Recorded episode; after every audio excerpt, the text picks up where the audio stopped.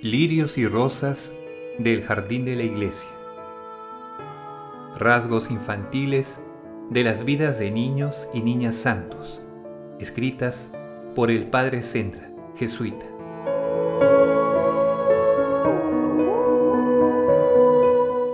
Son lirios y rosas del jardín de la iglesia terreno siempre fecundo en flores de virtud y frutos de santidad. Son azucenas de pureza y rosas de caridad, violetas de modestia y siempre vivas de amor de Dios. Son sazonados frutos de arrepentimiento de los pecados y paciencia en los trabajos, de gloriosas victorias del respeto humano y heroicos triunfos del martirio.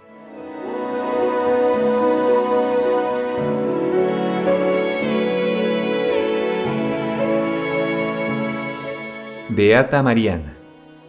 La Beata Mariana de Jesús, o Beata Marianita, como se la llama en Madrid, donde nació en tiempo de Felipe III, fue dechado de sublimes virtudes desde la niñez y de heroica paciencia en su juventud.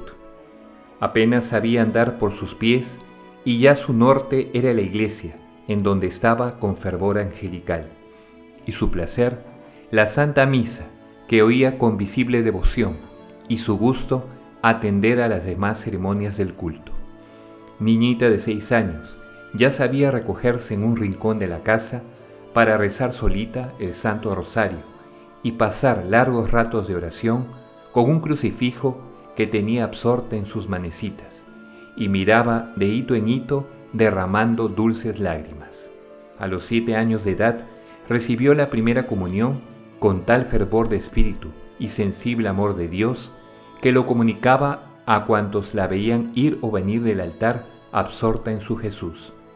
En las actas de beatificación consta que era muy constante su trato familiar y conversación con el ángel de su guarda, que le enseñaba a tener oración y con la Virgen María, de quien hablaba siempre con ternura angelical, a quien amaba como hija, y no la invocaba sino con el dulcísimo nombre de Madre pero al par de tan precoces como heroicas virtudes, tuvo que soportar juntamente con una terrible enfermedad una madrastra más terrible todavía, que le reñía siempre, le insultaba a menudo, le pegaba a diario y le martirizaba frecuentemente.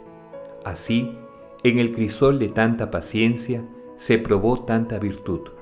Muerta por fin en olor de santidad, la beatificó el Papa Pío VI. Oh.